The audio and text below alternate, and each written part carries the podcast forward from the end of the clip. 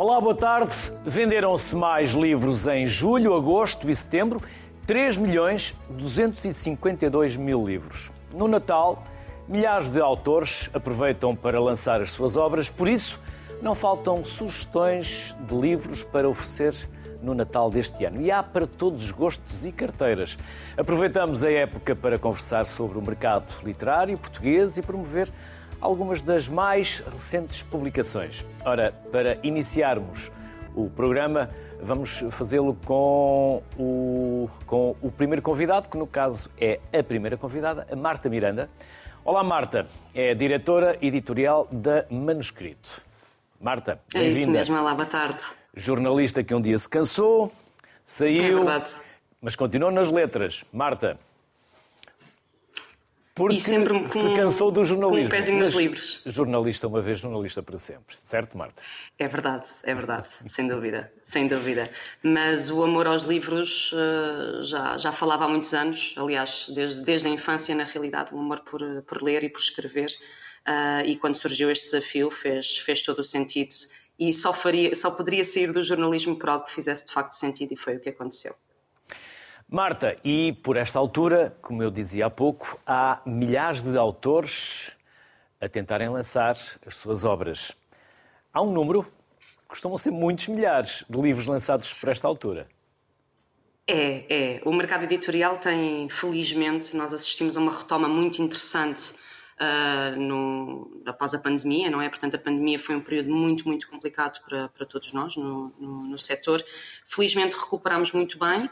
Um, temos tido alegres surpresas ou felizes surpresas com a Feira do Livro e o Natal, como não poderia deixar de ser, é sempre a altura premium de venda de, venda de livros. Isso, obviamente, depois traduz também num, numa maior saída de títulos e também nos títulos que saem, ou seja, regra geral é no Natal que, que todas as editoras lançam os seus pesos pesados. Um, e este Natal não, não é diferente, estamos a ver, estamos a, ver até o regresso de alguns autores que já não, já não víamos há algum tempo. Um, o Natal é, é, continua a ser tradicionalmente uma altura onde em Portugal ainda se oferece muito livro, onde ainda há o hábito de oferecer o livro e felizmente uh, ainda bem porque uh, a par disso, um, ou exatamente no espectro oposto, Uh, somos dos países onde se, onde se lê menos e, e, onde às vezes os números são um bocadinho assustadores. Portanto, estamos a assistir a esta retoma, aliado ao facto do Natal continuar a ser uma altura um, onde ainda há muita tradição da oferta do livro, uh, espera-se um Natal, um Natal bom para o setor e acho que já está a ser na realidade. De uma forma muito sucinta, Marta, a história da manuscrito. A manuscrito surgiu dentro do grupo, do, dentro do grupo Presença para. Hum, tentar uh, colmatar uma lacuna, que era focar no autor português. E é precisamente isso que nos distingue, ou seja, não, eu costumo dizer na brincadeira quando falo com, pela primeira vez com autores que não anda a ver passaportes de ninguém, a questão não é essa. Uh, a questão é, é, de facto produzir livros que vão ao encontro daquilo que nós identificamos como necessidades do público português e muitas das vezes são os autores portugueses que respondem a essas necessidades. Nosso catálogo é muito variado, ou seja, é generalista, um, o, o, não ficção tem um peso bastante significativo ao nível de, de, de volume de livros. Um, a ficção tem um peso muito significativo, um, graças a, a, um autor em particular, que é o autor que, que, é o que veio a seguir a esse livro do Guilherme, que é o Raul Minha Alma, o autor mais vendido em Portugal em 2020 e 2021. Uh, portanto, somos generalistas. Um, Há uma nota que eu, que eu, que eu também considero importante, o, que, está muito relacionada com o ADN da, da manuscrito, o, sobretudo na não ficção, nós vimos responder, dar resposta a necessidades, um, sejam elas quais forem, que nós identificamos no público. E isso é uma coisa que eu, que eu sinto muito que neste momento um, justifica o aumento que assistimos do, do, do, do, género da não ficção. Há uma procura cada vez mais intensa das pessoas por livros que lhes, uh, eh, um, respondam a necessidades, seja isto ligado à área da psicologia, seja isto ligado à área um, do esoterismo também, porque também assistimos a um crescimento nessa, nessa área, um, parentalidades, enfim, um, livros que de facto eu aprendo com eles e consigo introduzir, incorporar alguma coisa na minha vida. Marta, e esses livros de autoajuda, com autores nacionais ou autores estrangeiros? Sempre com autores são conhecidos ou não? Caso, só por serem estrangeiros são mais caso, credíveis? Não, no nosso caso, lá está. O que nos distingue dentro do grupo e dentro do mercado editorial é que o nosso principal foco são os autores portugueses. Portanto, na área da não ficção, uh, maioritariamente uh, lançamos, lançamos autores portugueses. Já aconteceu na história divulgativa, uh, que eu acho que ainda onde pode, pode, pode fazer mais sentido, um, já aconteceu autores estrangeiros que escreveram sobre personagens históricas portuguesas, nós agarramos nesses livros para os lançar, mas falando em desenvolvimento pessoal, em autoajuda, agarramos sempre salvo seja a expressão, um, uh, eh, sinalizamos sempre autores portugueses. E são autores que às vezes já trazem as suas próprias comunidades, está, por exemplo, agora a passar a, Mafalda Sena, um, que já que era uma autora com, com bastante comunidade, na altura que, que nós com, uh, a contratámos, ela ainda não tinha entrado, assinámos contrato, ela ainda não tinha entrado no, no programa de televisão, uh, entrou mais tarde, mas já era uma autora com comunidade. E isso é uma coisa que, que nós sentimos também que, que, que, corre bem para o público. E eu aqui dou um, dou, falo do caso específico dos infantil juvenis, um, que é uma área que eu, que eu, que eu gosto particularmente porque como uh, viciada que, que, cresci a ler, uh, preocupa-me muito os jovens não lerem. Um, e uma coisa que, que, que, nós temos feito e que eu acho que tem resultado muito bem é precisamente pegar em fenómenos uh, do YouTube, das redes sociais e converter esses fenómenos que o público infantil juvenil gosta muito deles e já os chega avidamente e convertê-los, converter os seus produtos digitais em livro. Isto é particular, particularmente interessante quando lá está, nós temos um, um, público, temos uma audiência portuguesa que não lê, os jovens muito menos. E eu lembro-me, uh, dou um exemplo da Mafalda Creative, que foi uma, uma coisa que, que, me tocou imenso. No, em 2021 nós levámos lá à Feira do Livro, era a primeira vez que a Mafalda uh, dava uma, fazia uma sessão de autógrafos um, e a fila foi, foi, uma coisa descomunal. Na altura dizia-se que nunca a Feira do Livro tinha tido uma feira assim, mas não era uma fila assim, mas não era isso que eu queria dizer. Eu lembro-me perfeitamente de, de, um grupo de quatro meninas que deveriam ter 10, 11 anos, que estiveram horas na fila à espera uh, que a Mafalda chegasse, e o que elas faziam nesse período, enquanto ela não chegava, era ler o livro, era interpretar o livro, era fingir que era uma Mafalda e isso dá-me um gozo enorme uh, a mim e a toda a equipa da Manuscrito uh, conseguir pôr os jovens a ler, porque é possível. Às vezes temos é que conseguir procurar coisas um bocadinho diferentes e que vão, que vão de forma mais direta ao encontro daquilo que eles, uh, que eles procuram, que eles gostam e que eles consomem. Mas, mas é possível, e a Mafalda Creative, como o Rico Fazer e como tantos outros, são exemplos perfeitos, perfeitos disso não é fácil essa transição e, e, tem que ser feita com cuidado e com qualidade. Obviamente, esse é o objetivo. Queremos que, que, que os nossos jovens, crianças e jovens, leiam livros bons. Um, mas é possível ter o melhor dos dois mundos e ajudar uh, a, a acabar com esta inércia da leitura que infelizmente ainda persiste. Marta, e é possível viver só da escrita? É muito difícil. Em Portugal, que somos um mercado muito pequeno, uh, é muito complicado. É, são, eu diria que, que se contam, não vou dizer pelos dedos de uma mão, mas quase. Muitos autores têm depois têm conseguido, e eu tenho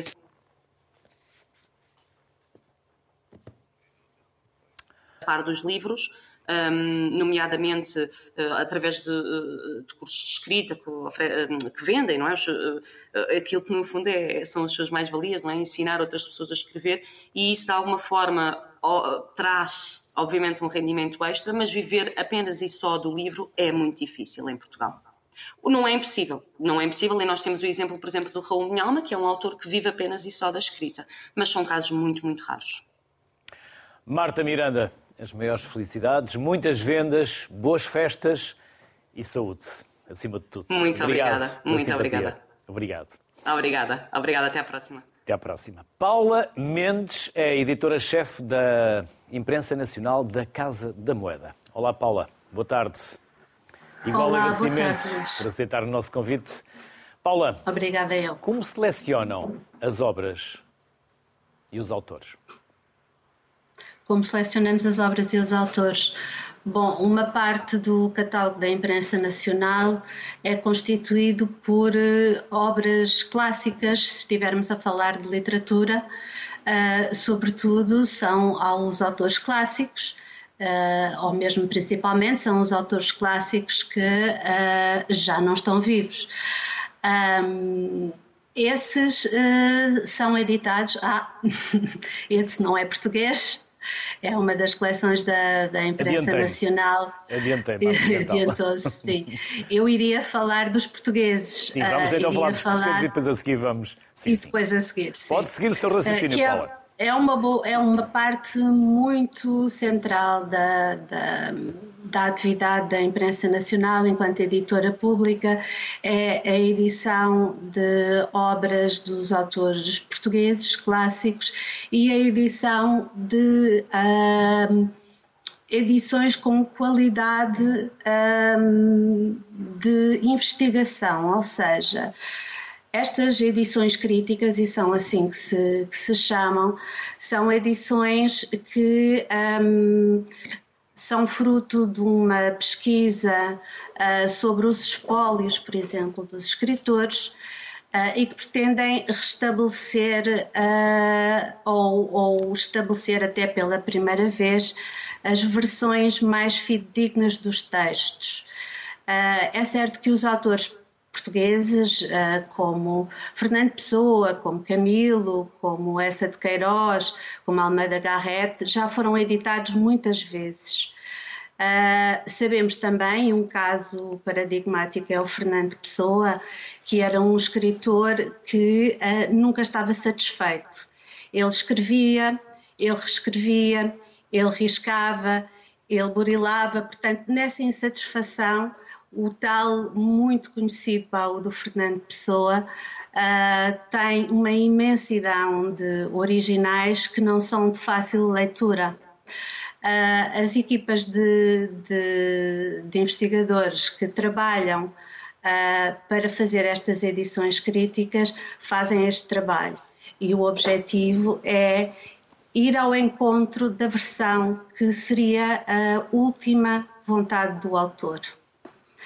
Uh, estes livros não são livros dedicados ao público em geral, eles normalmente são acompanhados de um enorme aparato crítico uh, que explica todas as decisões tomadas por estas pessoas durante o seu percurso investigativo, mas são obras que podem ser a base de outras edições comerciais. Aliás, a imprensa nacional um, cede, pode ceder aos editores privados a base para a edição de, de textos de Fernando Pessoa ou de Camilo, uh, que podem ir beber uh, a este trabalho feito pelos investigadores.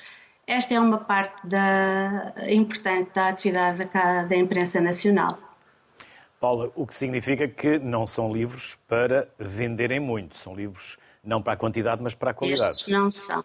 Estes não são mesmo livros para venderem muito, são de facto livros que se fazem para ir ao encontro do serviço público. Um, não e são livros rentáveis. Não, é?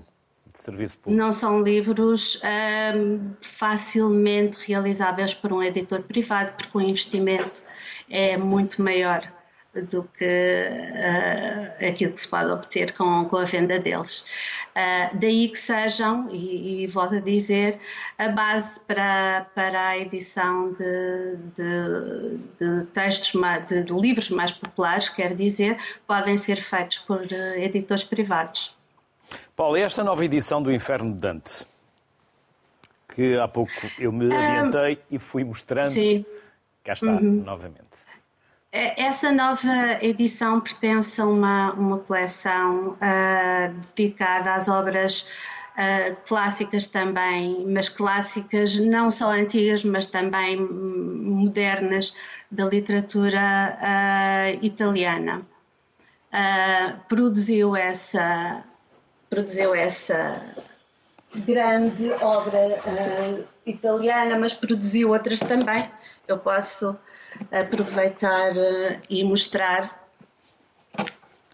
do Giuseppe Ungaretti, portanto, uma obra clássica da literatura italiana moderna.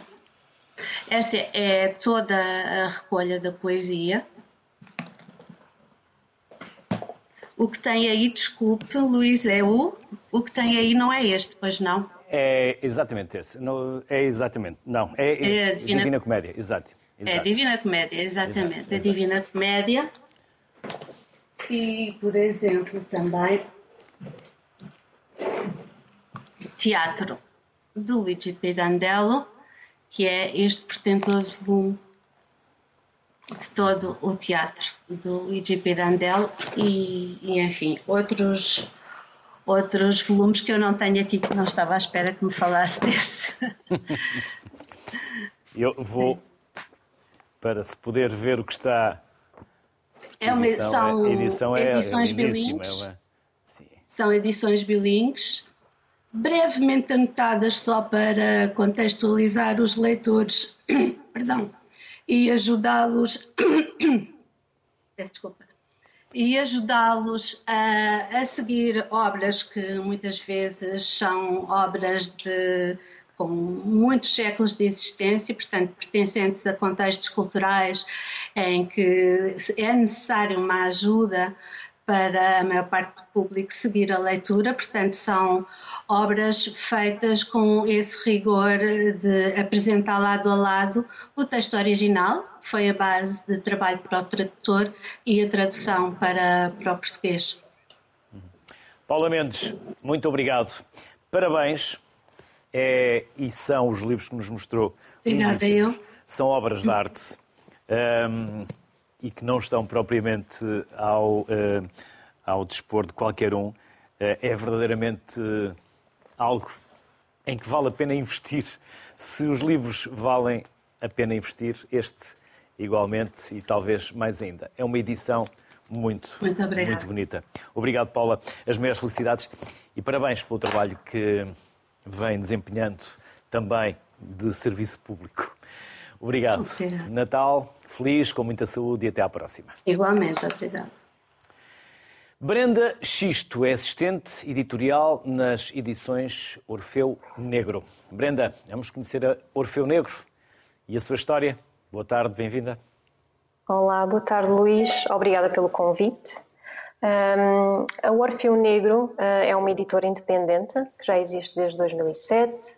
Uh, começou e continua uh, como editora de ensaios das artes contemporâneas, e hum, em 2008 iniciou a sua coleção de livro ilustrado, da qual eu sou especificamente eh, assistente editorial.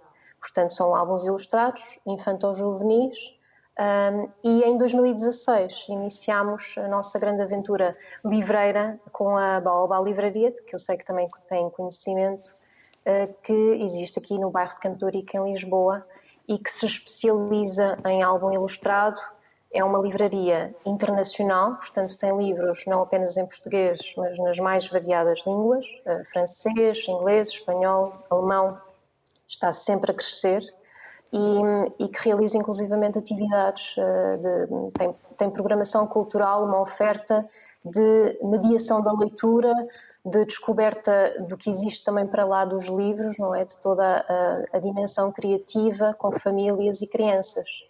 Assim, num, num resumo muito resumido, as edições Orfeu Negro passam por todas estas vertentes, pela ficção, pela não ficção. Agora está a mostrar, por exemplo, um, algumas das últimas, dos últimos lançamentos, das últimas novidades da Orfeu Negro na dimensão de ensaios de arte contemporânea.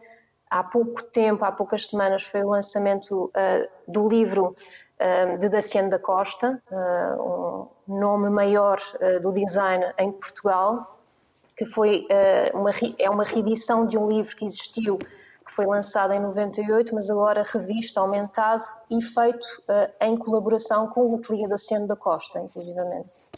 Brenda. Tem na mão um livro já clássico. De, Nem vale a pena fazer perguntas. A Brenda já está a adivinhar as minhas perguntas, mas não, seja foi, foi o vosso pedido Sim. específico. verdade, Deve ser verdade, um favorito verdade. vosso.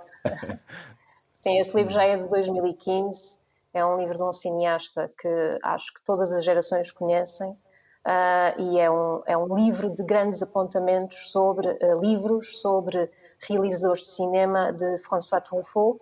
Uh, já é um livro de 2015, portanto já, já é um livro do, da primeira parte do nosso catálogo e, e, inicialmente mostrou a última parte do nosso catálogo, que são as microleituras e, e o livro da Ciano da Costa. Brenda, há um cuidado especial nas capas, no design das capas, verdade? Sempre houve, sempre houve. Uh, uh, Porque os olhos também compram. Sim, uh, sim e, e, e criam. nós somos, lá está, começamos como ensaios e continuamos ensaios de arte contemporânea e temos o álbum ilustrado, portanto, a nossa atenção vai muito para o design, a ilustração, a criação de, de novos ilustradores, inclusivamente a Orfeu Mini uh, e a Orfeu Negro também, mas a Orfeu Negro sub, uh, Mini, sobretudo, tem uh, projetos originais. nós temos a dimensão de livros que traduzimos, que acompanhamos toda a produção, que muitas vezes trabalhamos o interior, a capa, mas também temos os nossos projetos originais feitos com novos autores. um deles tem aí também em destaque na sua mesa, que é um álbum ilustrado da, da Eduarda Lima, autora ilustradora portuguesa, um livro deste ano, uh, o seu segundo Pode mostrar livro, outra aliás. vez, não se importa, Brenda, de mostrar outra vez, porque claro, estávamos claro. a ver aqui os livros que eu tenho em estúdio. Não se importa. Este livro chama-se Que Planeta, é Este? Uh, a autora é portuguesa, é Eduarda Lima, é ilustradora, tem... É, é, um projeto original, portanto, é um, é um, livro que nós, por exemplo, enquanto editora, levamos a feiras internacionais de, de álbum ilustrado uh, que, que, vendemos uh, ao, a, a, editores estrangeiros os direitos também de internacionalizarem este livro, de o levarem para os seus países e traduzirem. Uh, portanto, nós temos essa dimensão também muito de, de criação e, e, daí perguntou as capas. As capas, o miolo, tudo isso é desde o início da Orfeu Negro, com o trabalho da, da editora Carla Oliveira, foi assim que nasceu. Foi, foi, nasceu nas artes contemporâneas, nasceu uh, e também a par uh, com o trabalho uh, de uma pessoa que faz sempre parte desde o início dos nossos, do nosso trabalho, que é o, o, o designer Rui Silva, que, que, trabalha, mesmo nos ensaios em que a dimensão não é tão visual no, no miolo como nos álbuns ilustrados, que trabalha o, o livro como um objeto de arte, como um objeto para ser consumido, seja por crianças ou por adultos, em, em todas as suas dimensões. Portanto, as capas e todo o interior fazem, fazem parte de um, de um trabalho minucioso, sim, de, de ver o livro como, como um objeto de arte, no fundo.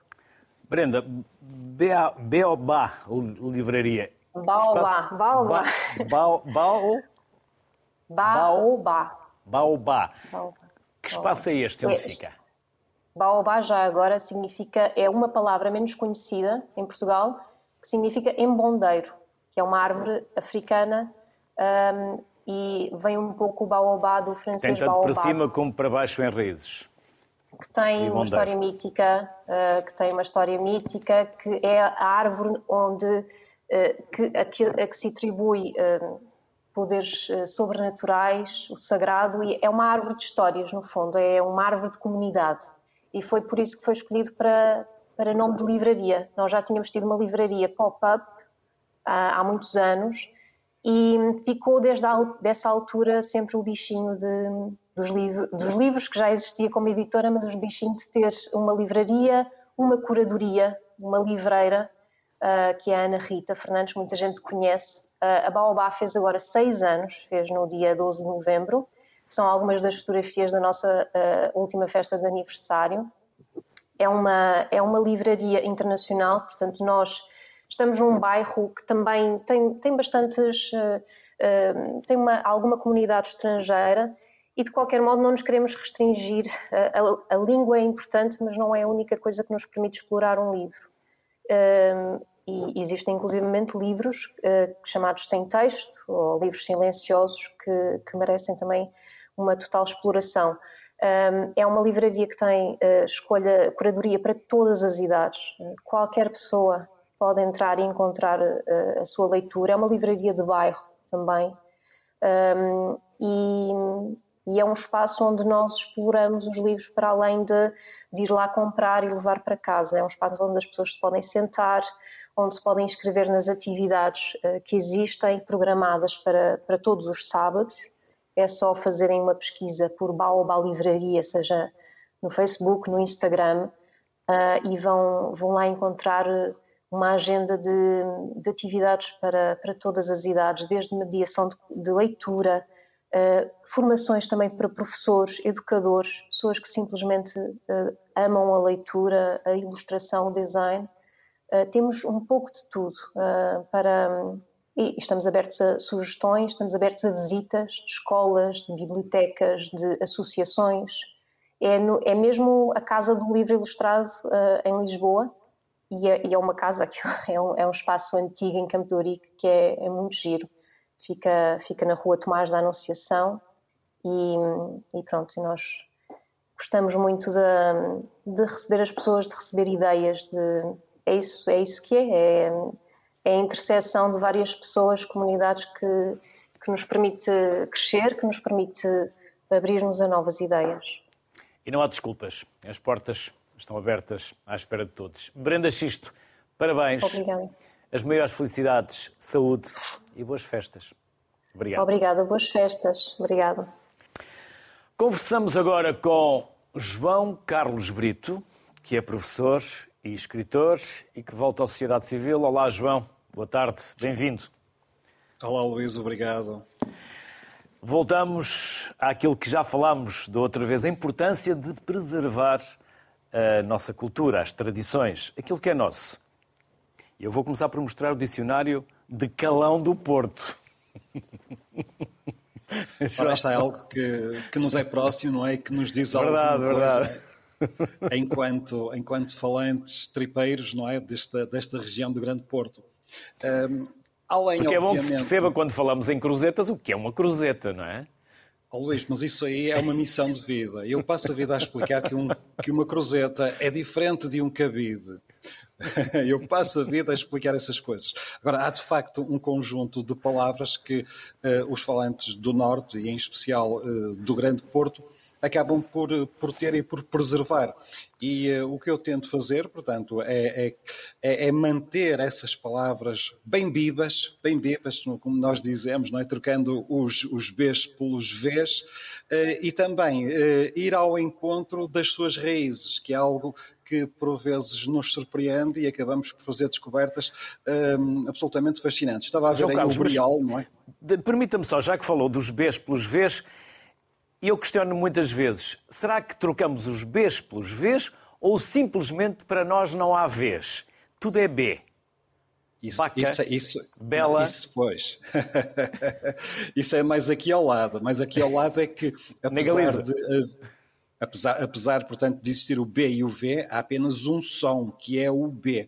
Mas isso, isso, é, isso é a nossa raiz, portanto, é o português mais genuíno. Antes do som V, existia o som B, portanto, isso são reminiscências do português mais genuíno que começou a ser falado no Norte. Aliás, o português, antes de ser português, era falado por, por estas gentes, portanto, que vão da Galiza mais ou menos até Coimbra, e só, só passa a ser falado pelo resto, pelos falantes do resto do país, cerca de 100 anos depois.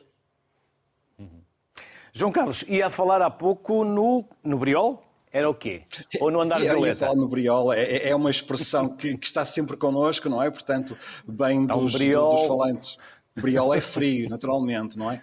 Agora, é interessante, se calhar, pensar que, que Briol poderá, poderá vir da, da, palavra varíola, não é? Porque o nosso povo, como, como, como disse muito bem ainda, ainda agora, eh, não, não pronunciava o V, portanto, seria bariola. E, e, depois nós temos uma tendência muito grande para uh, uh, acentuar, para, para não acentuar as palavras esdrúxulas. Portanto, o nosso povo não, não tem palavras esdrúxulas na sua simplicidade, não é? Então, provavelmente terá sido a partir daí que, que se terá formado a palavra briol, não é? Briol de varil, que era um estado febril, uma doença mortal até meados de, da década de 70 do passado século e, e provavelmente que provocava estados de intenso frio alternados com intenso calor. Poderá ser por aí. Norte, contradição? Uh, Norte Contradição foi um projeto que hum, durante cerca de um ano terminamos eh, em maio, junho deste ano.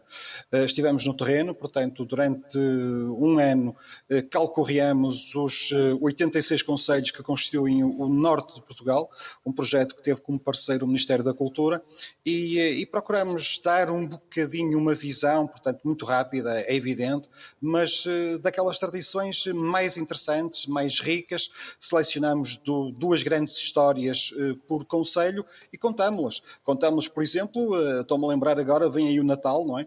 Contamos, por exemplo, as histórias relacionadas com as terras de trás-os-montes, por exemplo, eh, dos caretos, a festa dos caretos, a festa dos rapazes, o dia do chocalheiro, que são, que são tradições que ocorrem no dia 25 e no dia 26 de dezembro eh, e que têm a ver, obviamente, com a, a magia transmontana. Neste caso concreto, neste caso concreto é o bem que prevalece, que é interessante, não é? Portanto, todas estas festas, os rapazes saem mascarados para a rua, mas ao contrário do que acontece, por exemplo, no Carnaval, em que vão fazer tropelias e vão fazer diabruras, neste caso aqui vão fazer o bem, vão recolher donativos para a igreja.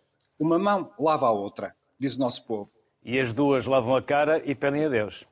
Ora aí está, Luís, ora aí está. Excelente. É mesmo. Agora temos aqui o Lugar de Palavras, é um projeto também que que eu já, já, já vou mantendo há 11 anos. Vai ser agora o 11 volume. É um projeto pelo qual eu nutro muito carinho. Hum, é simplesmente uma. Eu coordeno esse trabalho e publico também alguns, alguns textos alusivos ao Natal. O Natal, para nós, que somos do Norte, que temos eh, mais de 50 anos, é uma data muito especial, não é? Portanto, é, é, são os cheiros, são as, as imagens, são as recordações. Então, em 2012, eu, eu tentei, tentei redescobrir um bocadinho essa magia, essas tradições e, e, e pedi, pedi, portanto, a, a escritores eh, publicados e, e, premiados, como pedi também a anónimos, mas que gostassem de escrever. Então, eh, desde 2012 eh, sai por ano um volume, vamos ir agora, esse é o décimo que o Luís está a mostrar, já está, portanto, praticamente pronto o décimo primeiro, que vai ser agora, já publicamos mais de mil autores, desde, como eu dizia, autores conceituados até autores anónimos, mas que gostam de escrever e têm outra particularidade, como nós, portanto, que gostam do Natal. Os textos são selecionados, uh, há critério, há um conselho editorial, portanto, também que me apoia nessa tarefa de tentar selecionar uh, para haver qualidade, para haver, quer em termos de, de, de, tema, não é? Portanto, quer em termos de qualidade mesmo de escrita, e, e é um trabalho pelo qual eu nutro, como disse, muito carinho.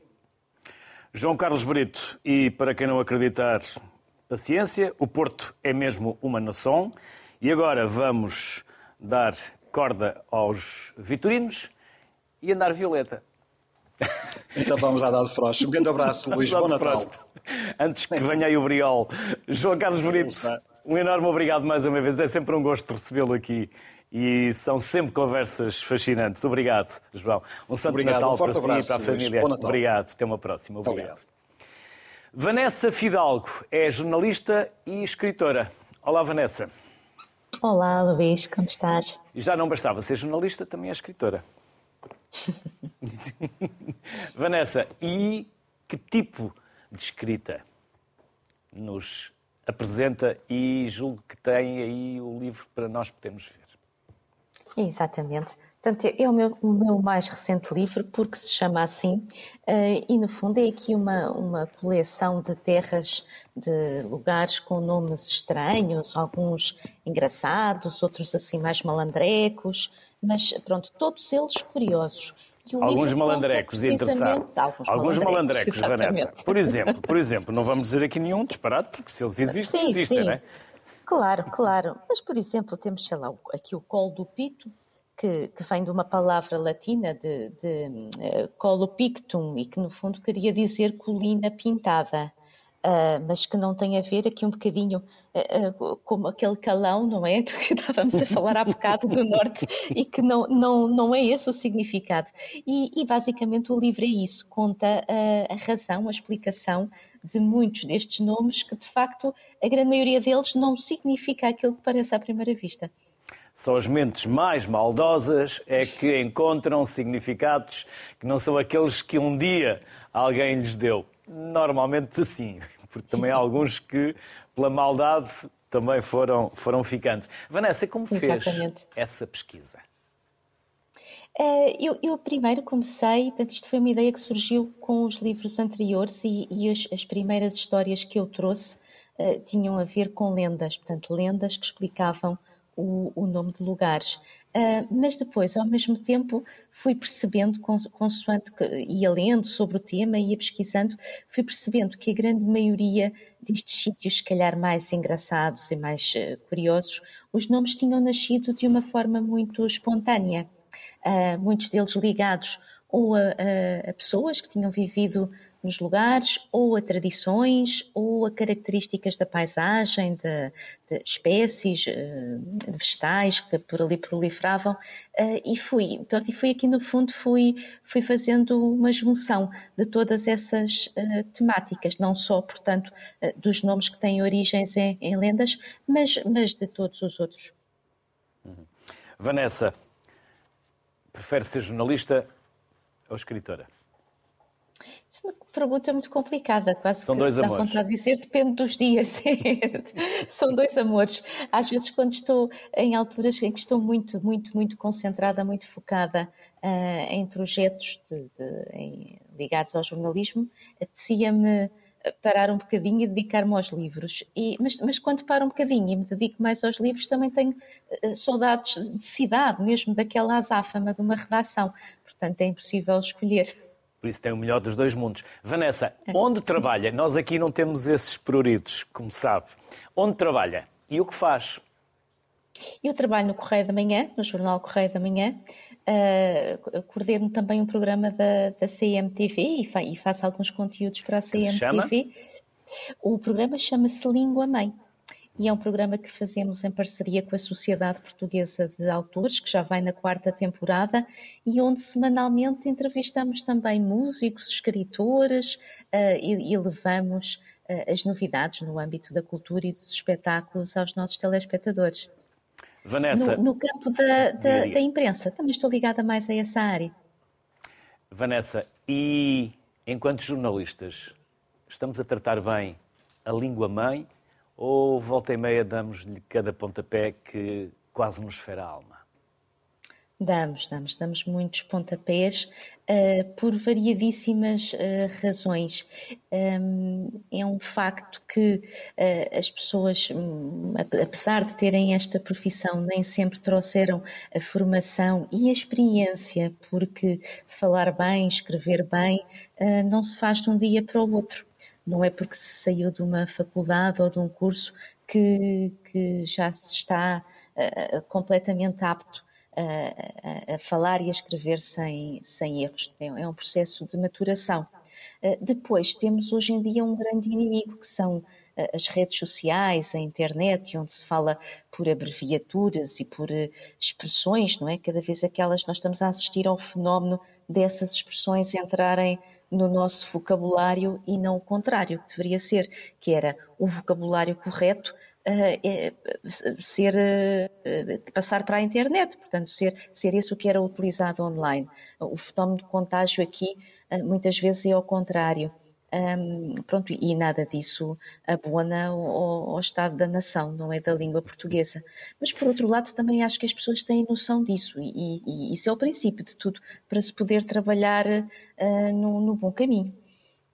Vanessa Fidalgo, a melhor das sortes, sucesso nessas duas vidas de escritora, de jornalista, de coordenadora, imprensa, televisão gosta do que faz Obrigada. e faz o que gosta, tem o melhor dos adoro, dois mundos. Adoro. Por isso, bem-haja, sucesso e muita saúde. Boas festas, Vanessa. Até uma próxima. Obrigada, Luís. Igualmente. Obrigado. Tudo bom. Obrigada. Tudo bom. Será a política uma guerra ou a guerra uma derrota política? Assim começa a contracapa de História Crítica do Pensamento Político. Joaquim Jorge Veiguinha é agora o meu próximo convidado. Olá, Joaquim, boa tarde, bem-vindo. Boa tarde. Antes de mais, de uma forma resumida, como cabe tudo, toda esta história do pensamento político, como cabe dentro de um livro? Como chegou a esta obra, Joaquim? Uh, como é que lhe posso dizer? Bem, eu sempre que aposto num projeto tento-o levar até ao fim. E esta obra foi inspirada pelos ensinamentos do meu querido mestre, que infelizmente já não está entre nós, Humberto Cerroni, com o qual tive o prazer de trabalhar entre 1982 e 88 em Roma, numa, na Universidade Romana, num instituto que agora já não existe. Mas acho que resumiu muito bem o sentido da obra. eu defendi essa, essa concepção e eu continuo a, a defendê-la. Uh, a política é, foi durante um tempo, e eu fiz parte dessas concepções, concebida como uma guerra. E logo no princípio, na premissa uh, do livro, que é a estrutura metodológica, eu cito um italiano, um filósofo italiano, que ainda é vivo, que diz o seguinte: uh, para ele, o que é política? Conhecer o inimigo melhor do que o inimigo se reconhece a si próprio é uma obrigação política. Portanto, a política como relação uh, ou contraposição entre inimigo, uh, amigo e inimigo, uh, como guerra, é o que ele defende. Ele defende precisamente o contrário. Eu acho que o projeto da política é construir neste mundo aquilo que se chama a cidade mundana inclusiva, em que, apesar das nossas divergências, visto que é impossível que nos amemos todos uns aos outros, uh, possamos coexistir e conviver uns com os outros. E é nesse sentido que eu escrevi esta obra. Mas para isso antes de tudo, é necessária uma ruptura. Uma ruptura eh, com aquele pensamento eh, que provém de Platão, que considerava que se devia construir a cidade ideal a partir do céu. Mas não, a política é deste mundo, faz parte deste mundo. É, é a cidade mundana. Há aqui uma e citação. Foi... Joaquim, se me permite, há aqui uma situação, uma citação. A política tem fundamentalmente dois objetivos: estabelecer quem deve governar e quem deve ser governado e onde estão os limites da intervenção do Estado na sociedade. Exatamente. Uh, aí estão dois aspectos fundamentais. Uh, portanto, a relação entre governantes e governados é fundamental uh, na política, mas mas há uma outra, há uma outra questão: como é que os governados podem controlar os governantes oh, e podem participar na vida política. E isso, uh, portanto, desde que o Maquiavel considerou que devemos construir a política aqui na Terra, Uh, isso é o ponto de partida de, uh, da política enquanto tal, ou da política moderna. Mas o Maquiavel também dizia algo do género, que cabe a quem está no governo mentir e a quem está na oposição mentir, ainda mais, para poder lá chegar. Uh, há, há, dois aspectos em Maquiavel. A política concebida como técnica de gestão de poder, que é aquele predominante. Mas, por outro lado, há outra dimensão que aponta para o futuro, que é uh, considerar uh, o, que a política é racional, a racionalidade política. E isso uh, ele, ele contrapõe dois animais mitológicos, a raposa e o leão, e defende a raposa, que é o símbolo da esperteza, da astúcia, da racionalidade, como o critério político fundamental. Ou seja, ele põe de parte, desde logo, desde o início, eh, a política como guerra. Não?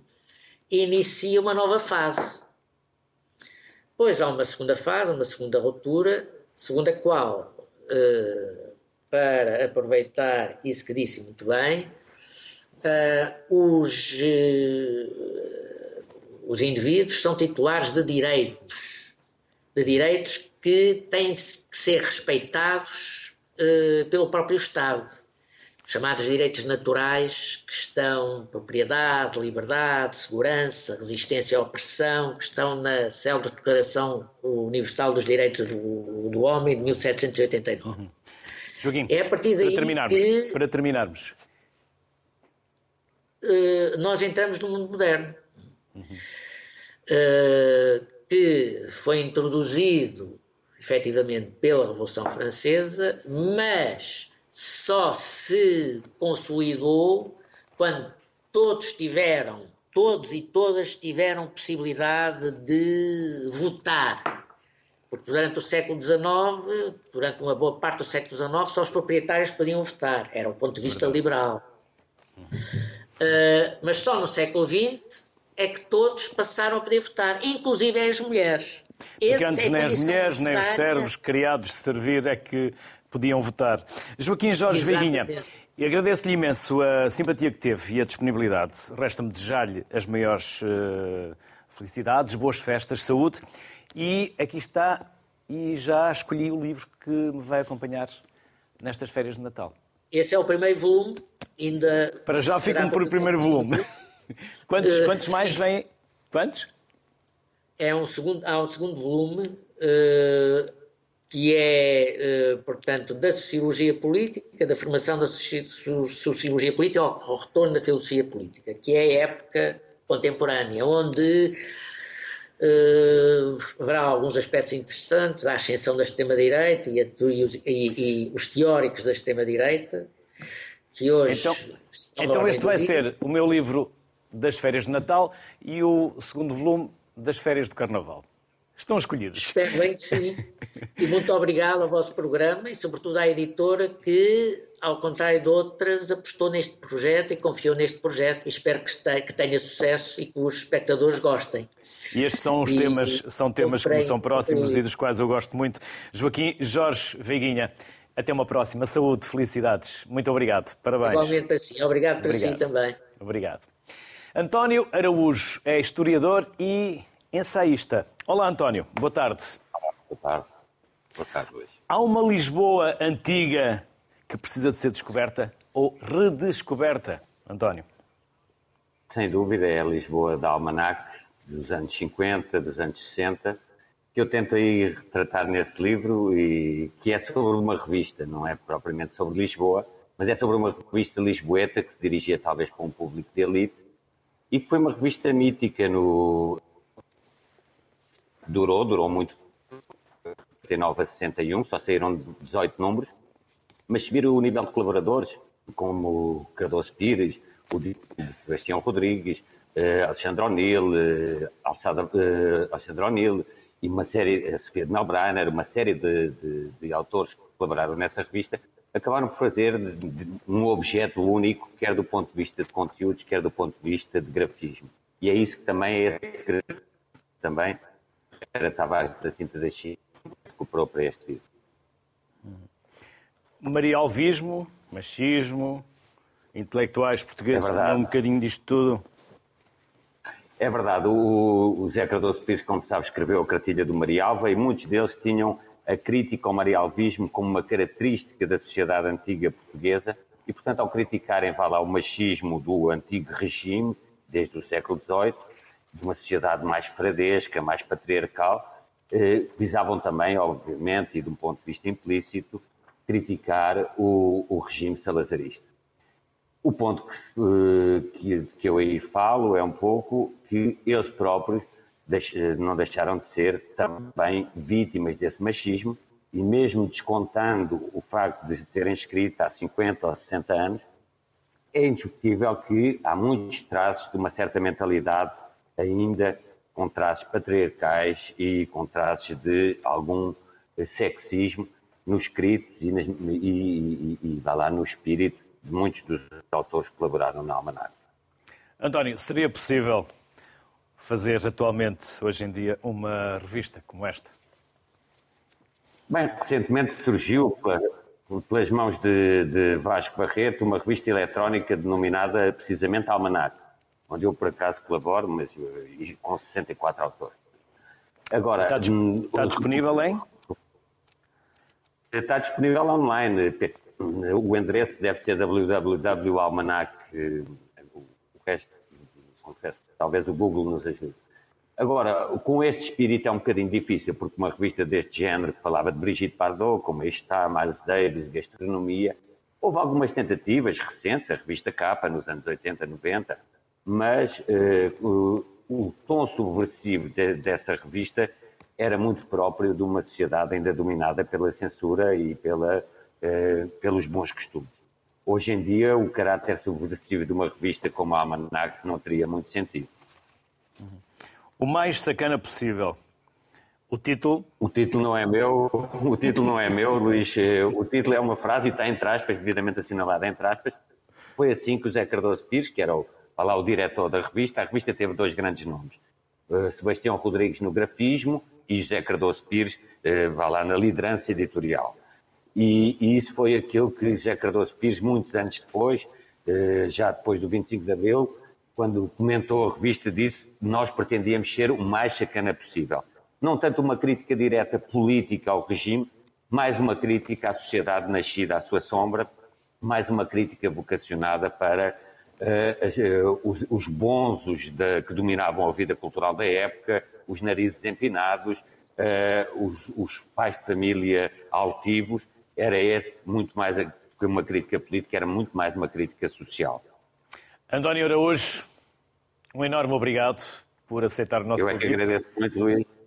E boas As maiores felicidades, boas festas e saúde, António. Acima de tudo, é saúde. Obrigado. obrigado. Muito obrigado. Hoje falámos de livros, tivemos muitos autores, tivemos editoras, tivemos conteúdo, tivemos história, tivemos muita arte, muita língua. Por isso, compre livros, compre livros em português de preferência. Boa tarde, saúde, boas festas e ficaram aqui também muitas sugestões para oferecer neste Natal. Saúde!